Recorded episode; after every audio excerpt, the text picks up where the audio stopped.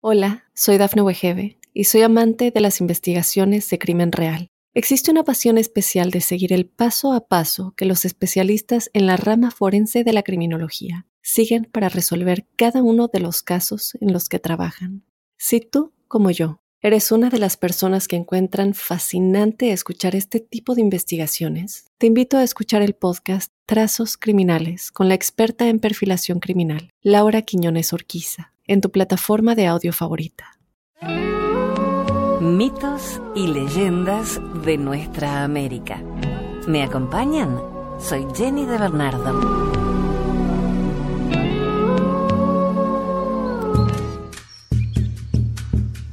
El jaguar castigado. Esto sucedió hace mucho tiempo en los días en que los animales no se comían unos a otros. Todos se alimentaban de hierbas, frutos y granos. Vivían en paz la paloma y el gavilán, el gato y el ratón, la zorra y el conejo, el venado y el lobo.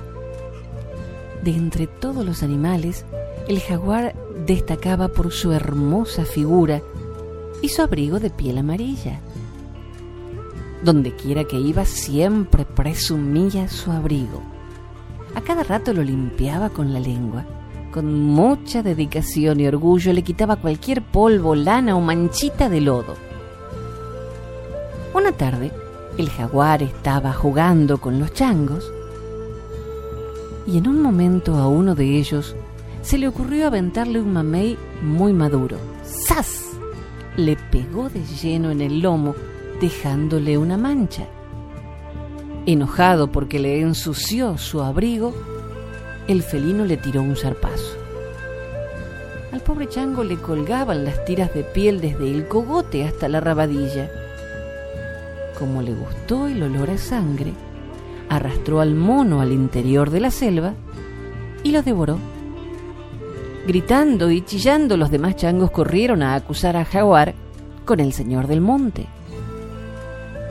El señor del monte era quien mandaba la vida en la selva.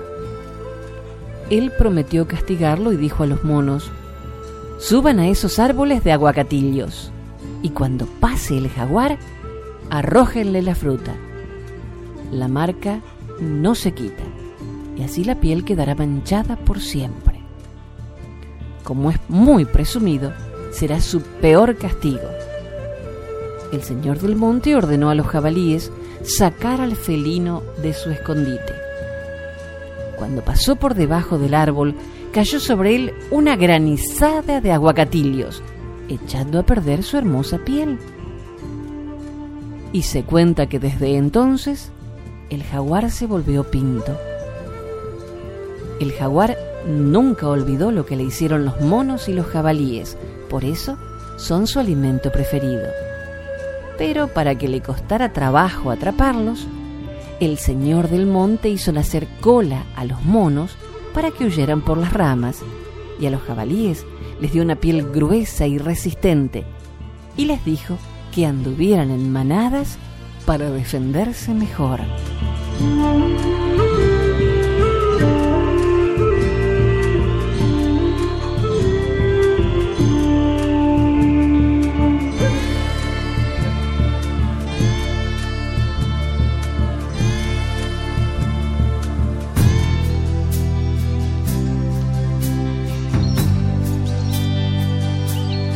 Leyenda del tesoro de Miñaca.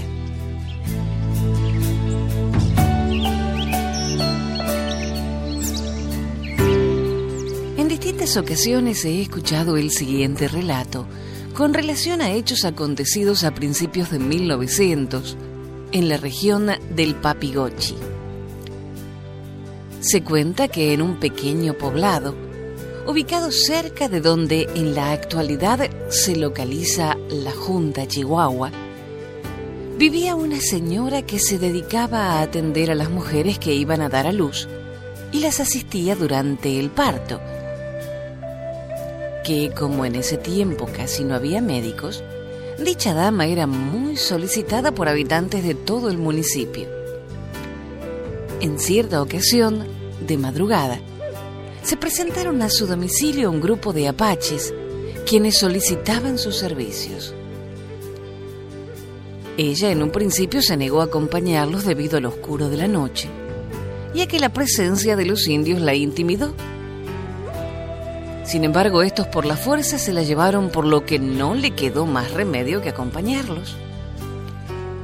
Le vendaron los ojos, la subieron en un caballo, emprendieron la marcha y la condujeron a un lugar no muy retirado, localizado en la cumbre de una montaña, que esto lo supo porque cuando llegaron aún no amanecía y por lo escabroso del camino.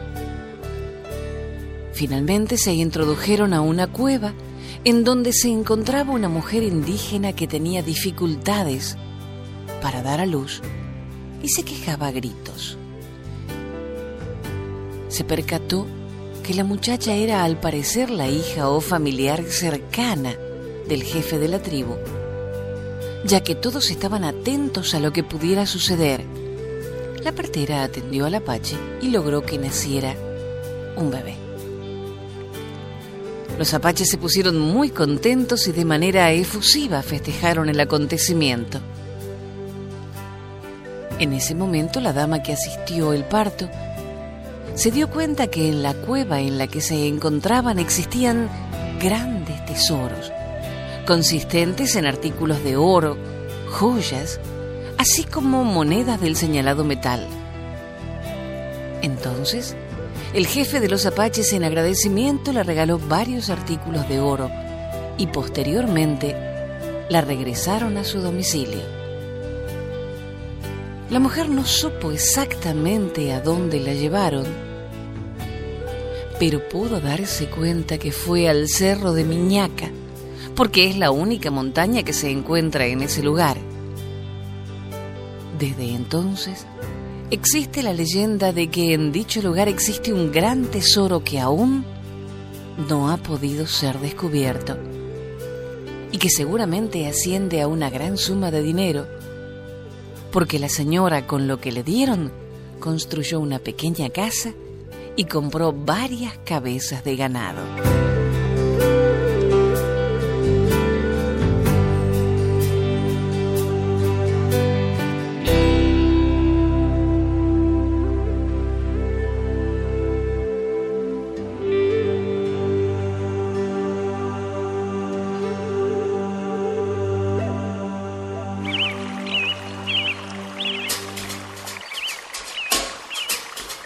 Nuestra Señora de Santa Ana, una leyenda de El Salvador.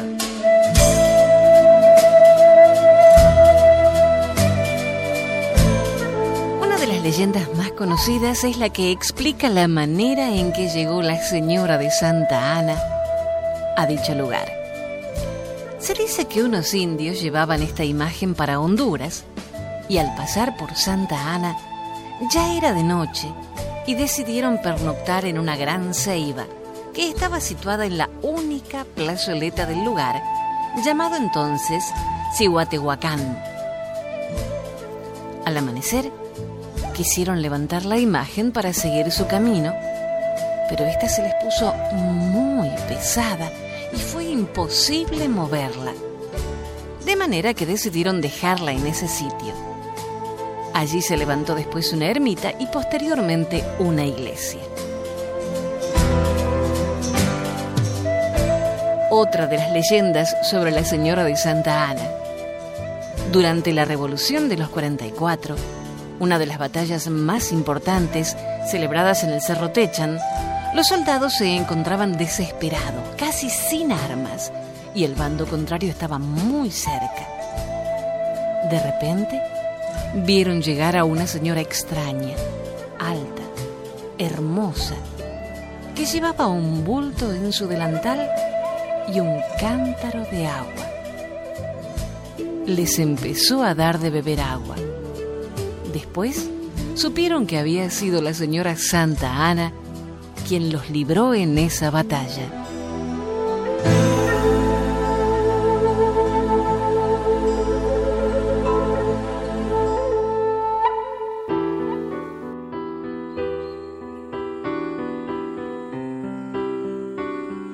Leyenda del Mapinguarí. La historia de la misteriosa criatura denominada Mapinguarí está enraizada en los países de Bolivia, Perú, Colombia y Brasil, y es uno de los casos de criptozoología con más testigos y defensores que hay actualmente. De hecho, y aunque ya tiene su propia leyenda, es posible que algún día sea descubierto oficialmente, demostrando que la naturaleza aún tiene muchas sorpresas que darnos.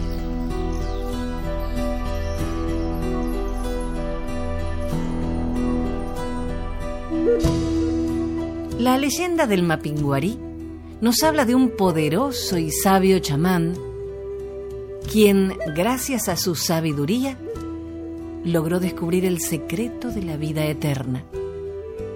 Pero su inmortalidad iba a tener un alto precio. Nada menos que la transformación de su cuerpo. El otrora humano chamán se convirtió en una criatura peluda, similar a un oso, con el pelo de un tono rojizo y al que siempre acompaña un fuerte hedor bastante desagradable. De dos metros de alto, el mapinguarí posee un rostro muy similar al de los humanos. Se mueve preferentemente por la noche y sus descomunales garras están orientadas hacia el interior del cuerpo. Además, es capaz de caminar tanto a cuatro patas como a dos. Por otra parte, algunos testigos afirman que posee una enorme boca en el vientre, de la que sale el terrible olor que la acompaña siempre y que posee una cierta preferencia por la carne humana. Cuando no dispone de humanos para saciar su hambre, se alimenta de los corazones de las palmeras tras destrozarlas con sus poderosas garras.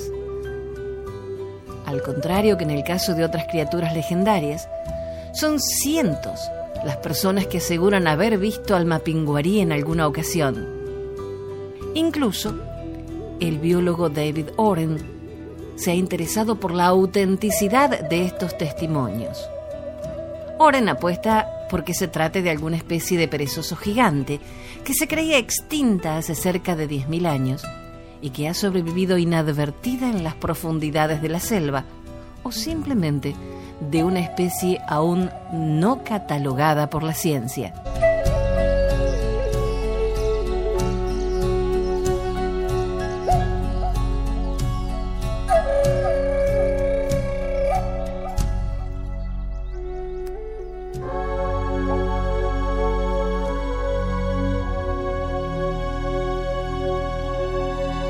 El picaflor y el tatatao, una leyenda aguaruna.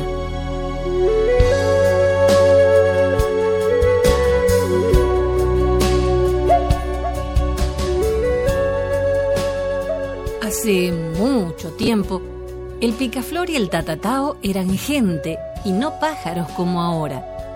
Los dos eran hombres aguarunas. Uno se llamaba Jempue y el otro Yacaco. Un día, Gempue y Yacaco se fueron a trabajar al monte. Iban a preparar chacras nuevas. Por eso, primero tenían que cortar los árboles. Muchos días se fueron a trabajar juntos antes que saliera el sol. Salían de sus casas y regresaban casi al anochecer. Yacaco regresaba siempre más cansado que Gempue pero Yacaco no trabajaba, hacía ruido nomás. Cuando estaba en el monte gritaba y reía, tiraba piedras enormes contra el suelo, golpeaba los árboles con un palo, jugando todo el tiempo. Pero desde lejos se oía el ruido. La gente del pueblo pensaba entonces que Yacaco trabajaba mucho. En cambio, Gempue no hacía ruido. No gritaba ni reía todo el tiempo. Calladito iba cortando un árbol tras otro y después sembrando plátanos, yucas, papayas. Cuando regresaban a su casa, Yacaco se metía en su hamaca. Decía que estaba cansado y muy pronto se quedaba dormido. Genpue llegaba cansado, muy cansado, pero trabajaba un poco más todavía en su casa. Arreglaba sus flechas, afilaba su machete, ayudaba a su esposa y jugaba un rato con sus hijos. Entonces, la gente pensó que no trabajaba mucho y por eso le sobraban fuerzas. A Yacaco lo estimaban mucho y lo trataban muy bien. En cambio, a Genpue nadie lo estimaba por creerlo flojo.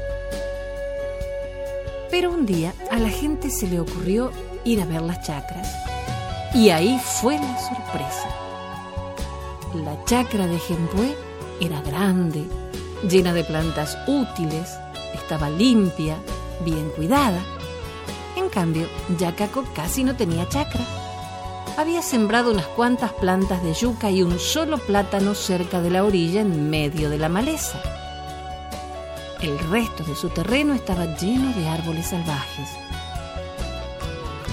Entonces la gente hizo una bonita fiesta para Genpue. Su familia se sentía muy orgullosa de él. Su esposa le dio a beber masato endulzado con la miel de abeja silvestre que él le había llevado. Y al poco tiempo, Genpue se puso a silbar muy bonito, muy suavecito, y se transformó en picaflor. La mujer de Yacaco se sentía avergonzada de su marido, también enojada porque era un mentiroso. Por eso estaba muy pensativa en un rincón.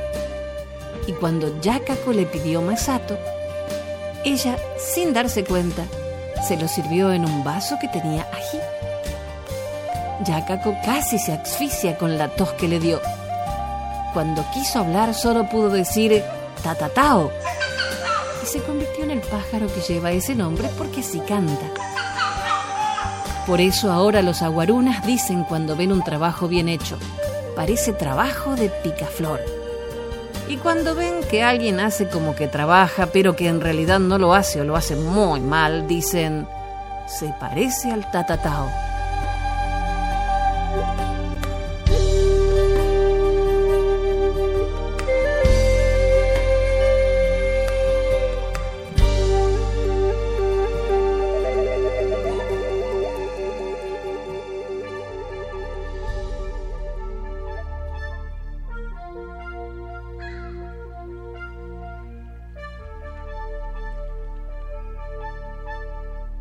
Oración al Creador de los indios guaraníes.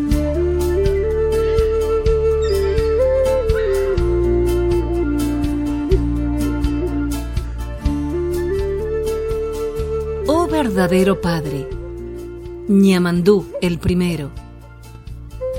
En tu tierra el Ñamandú de gran corazón, el sol, se alza reflejando tu gran sabiduría. Y como tú, dispusiste que nosotros, a quienes diste arcos, nos irguiésemos, por ello volvimos a estar erguidos. Y por ello, palabra indestructible que nunca, en ningún tiempo se debilitará. Nosotros, puñado de huérfanos del paraíso, la repetimos al levantarnos.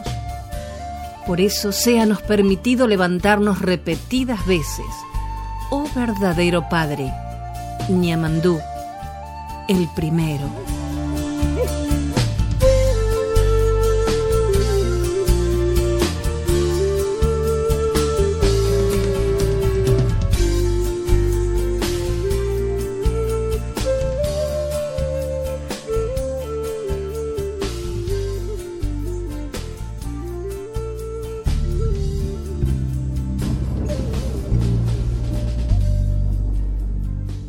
Nacra enseña el cultivo.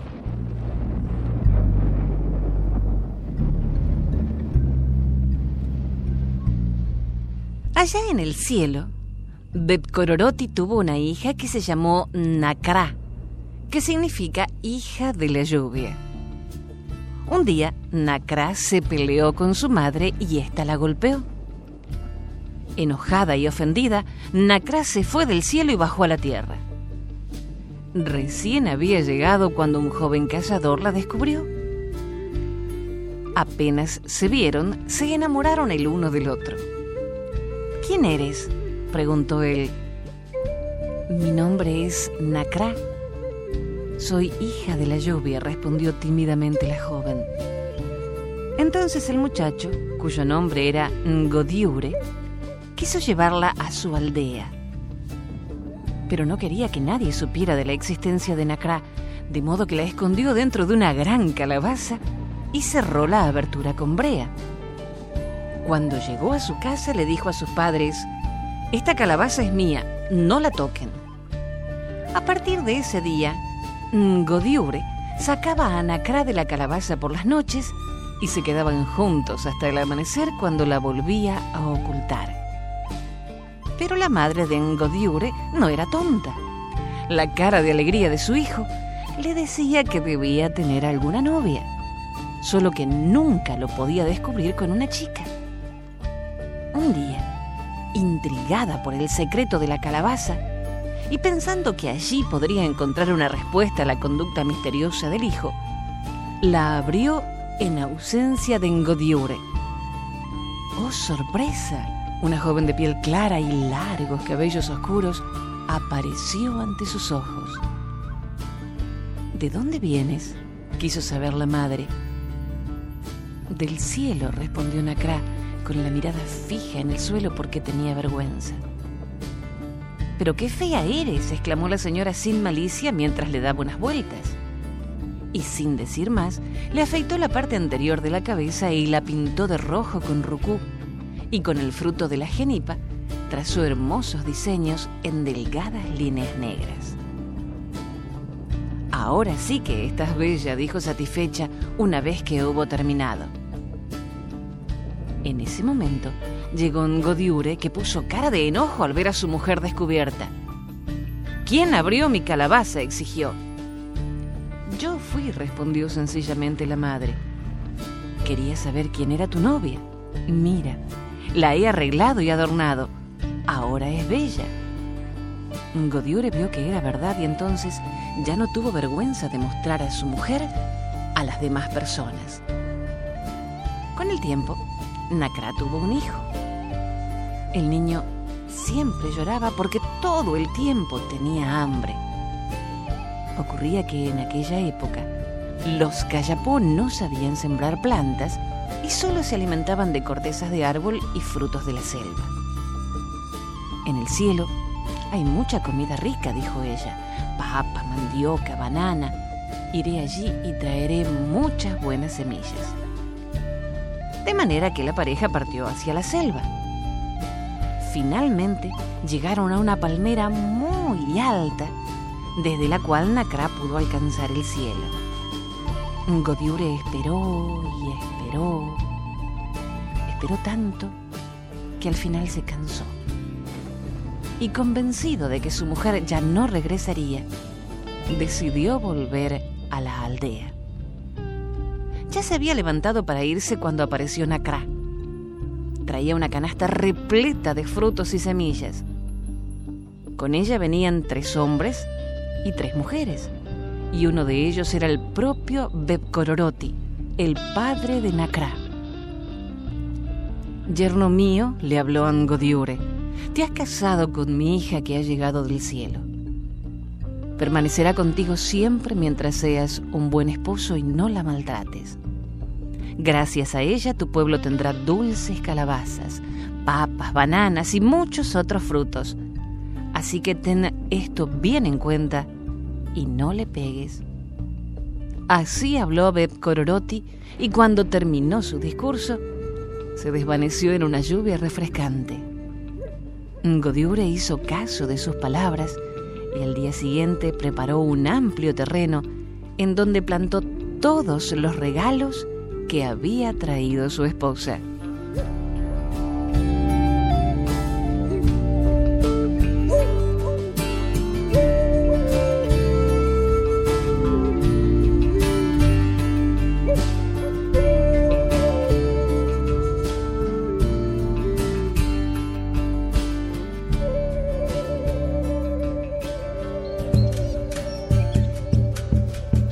Regalos del Cielo. Como la gran mayoría de sus vecinos, los Cayapó eran nómadas. Cazaban los animales que habitaban su entorno, tapires, osos hormigueros, aves, y recogían infinidad de frutos que la selva dispone en cantidad y variedad casi inagotables. Eran también eximios pescadores y conocían el cultivo de algunas plantas particularmente de la mandioca y la papa. Pero ellos no creían haber inventado nada, ni las armas, ni el cultivo, ni los sistemas de caza, ni siquiera consideraban que les habían descubierto. Para los Cayapó, todas estas cosas, desde los dibujos con que se pintaban el cuerpo hasta la técnica para hacer el fuego, eran regalos de seres superiores, dioses o animales. Y aunque muchos de estos regalos provenían del cielo, ellos no lo concebían como un paraíso. El cielo era el lugar de sus ancestros, seres que les traían la lluvia vivificante, pero también las tormentas huracanadas que destruían todo. En estos mitos puede percibirse la importancia crucial que tenía para ellos el conocimiento del fuego, para calentarse, cocinar los alimentos e iluminarse durante la noche, y de las diversas plantas que cultivaban. Los Cayapó así como muchos de sus vecinos, llegaron a ser expertos conocedores de la vegetación que los rodeaba y desarrollaron ingeniosas técnicas para cultivar vegetales en territorios difíciles. Particularmente asombrosa es su capacidad para crear bosques artificiales en territorios abiertos.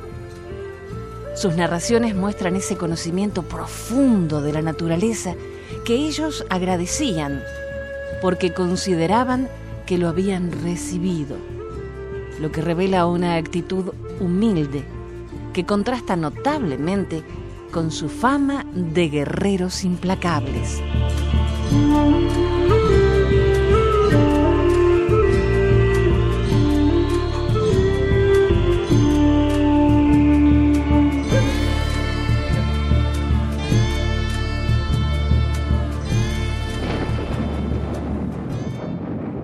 El origen de la tormenta y el trueno.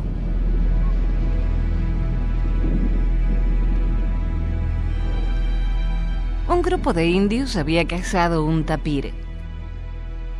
A un hombre llamado Becororoti le tocó limpiar y cuerear al animal. Estaba quitándoles entrañas cuando los indios regresaron y se llevaron todas las piezas del tapir Bet Cororoti protestó, porque no había quedado nada para él. Ahí tienes las entrañas, le respondieron burlones y se fueron. Amargado por la actitud mezquina de sus compañeros, Beb Cororoti volvió con paso firme a su casa.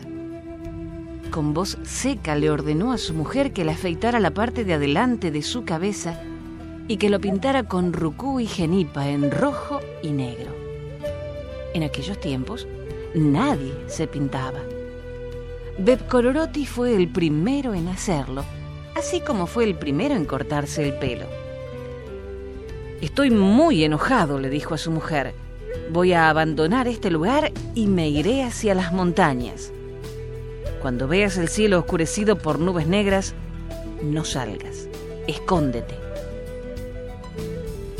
Preparó arco y flechas y un enorme garrote arma desconocida hasta entonces, que mojó en la sangre del tapir. Se fue hacia las montañas con su hijo y una vez que llegó, se puso a imitar el sonido de los pecaríes.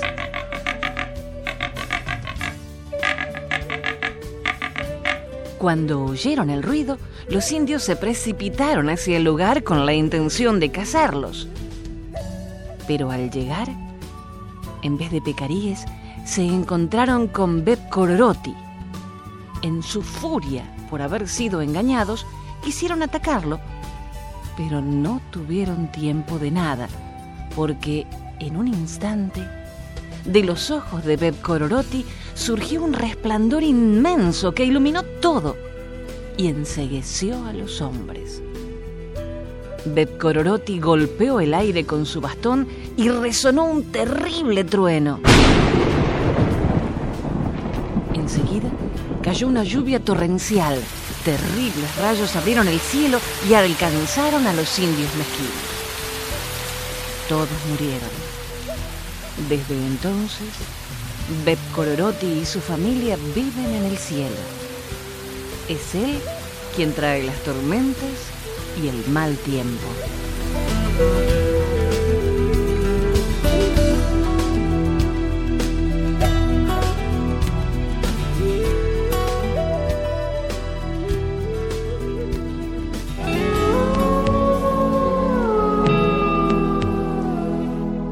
El próximo relato. Soy Jenny de Bernardo.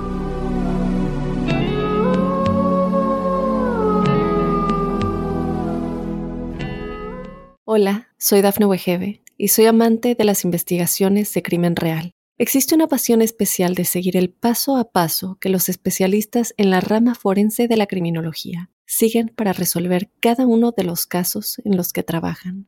Si tú, como yo, eres una de las personas que encuentran fascinante escuchar este tipo de investigaciones, te invito a escuchar el podcast Trazos Criminales con la experta en perfilación criminal, Laura Quiñones Orquiza en tu plataforma de audio favorita.